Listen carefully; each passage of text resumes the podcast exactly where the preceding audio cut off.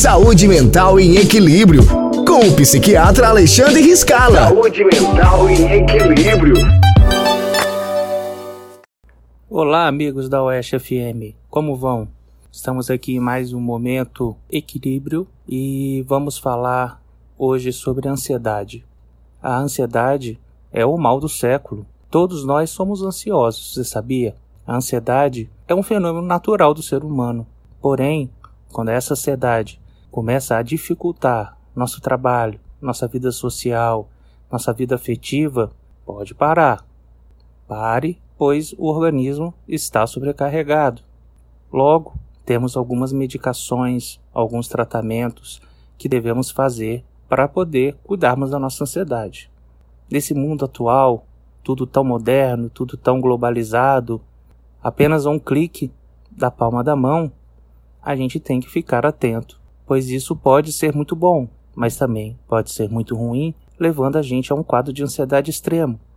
Muitas pessoas desenvolvem ansiedade de várias formas. Então, temos aí vários sintomas: sono ruim, aumento de peso, perda de libido. Todos esses sintomas fazem com que a gente fique de forma irregular, de forma incondicionalmente ruim.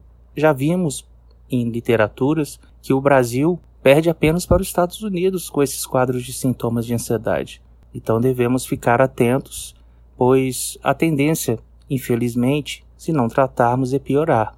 A ansiedade pode levar também a quadros mais sombrios dentro da saúde mental. Quadros depressivos, quadros fóbicos, distúrbios de sono grave. Então devemos sempre ficar atentos.